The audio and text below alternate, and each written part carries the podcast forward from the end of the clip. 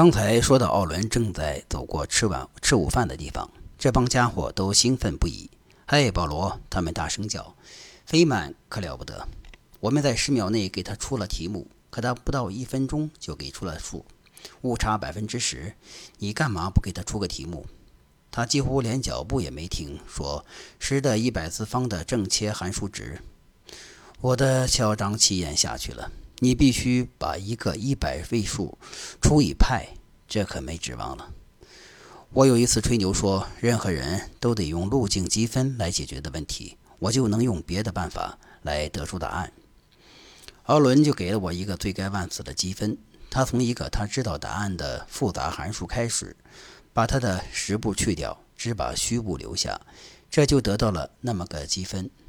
他已经把它展开了，所以他非得用。路网积分法不可，他总是让我这样泄气。他是个非常聪明的伙计。那是我头一次到巴西的事儿。我在我也不知道的什么时间吃午饭。我来饭店总是来的不是时候。那地方只有我一个顾客。我就着牛排吃米饭，周围站着四个服务员。一个日本人进了饭店，我以前见过他，看到他到处兜售算盘。他开始和服务员说话，向他们挑战。他说他算加法比他们谁都算得快。服务员不想丢面子，他们就说：“是啊，是啊，你为什么不到那边向那位顾客挑战呢？”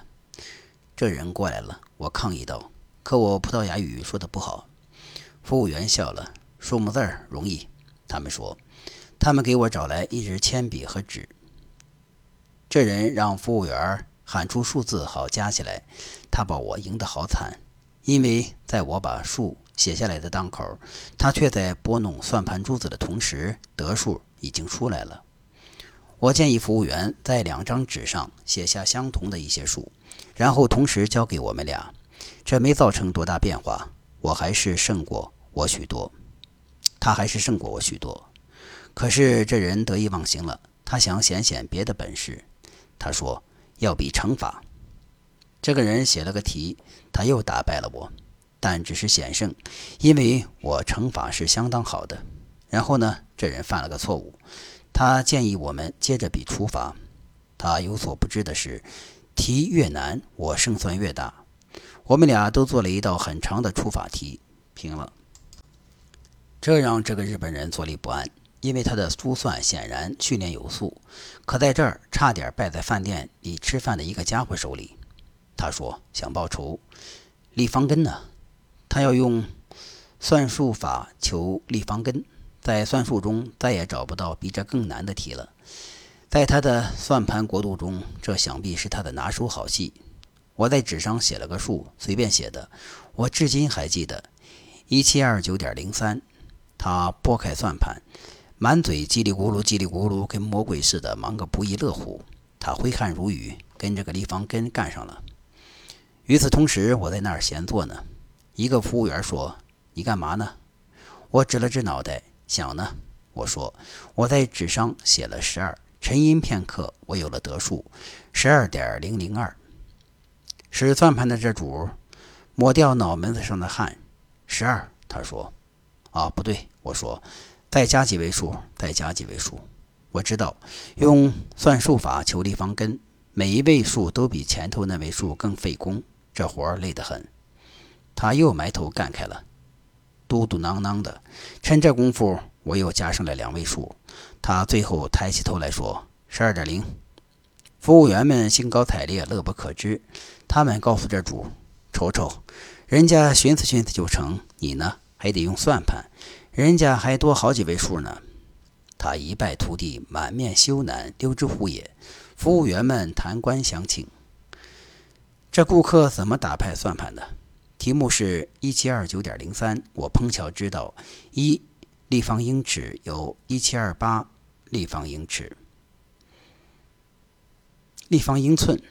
我碰巧知道一立方英尺有一七二八立方英寸，因此答案比十二。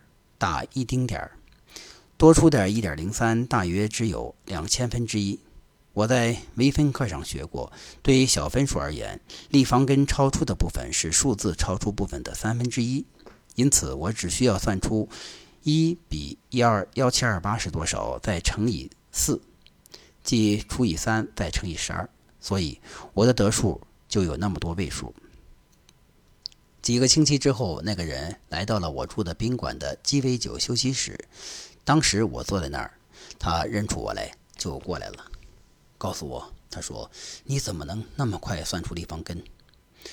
我就开始解释，说那是一种求近似值的方法，跟误差的百分比有关。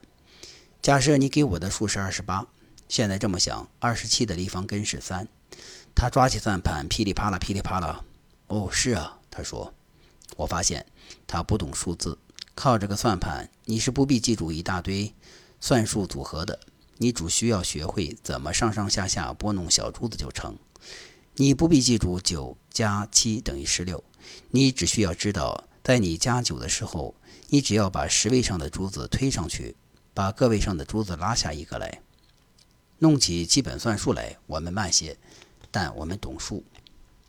另外，近似值方法的整个观念，他是理解不了的。在大多数情况下，用任何方法都求不出立方根的精确得数，他连这一点也不知道。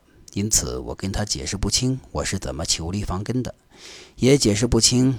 在他碰巧选了幺七二九点零三这个数的时候，我有多么幸运。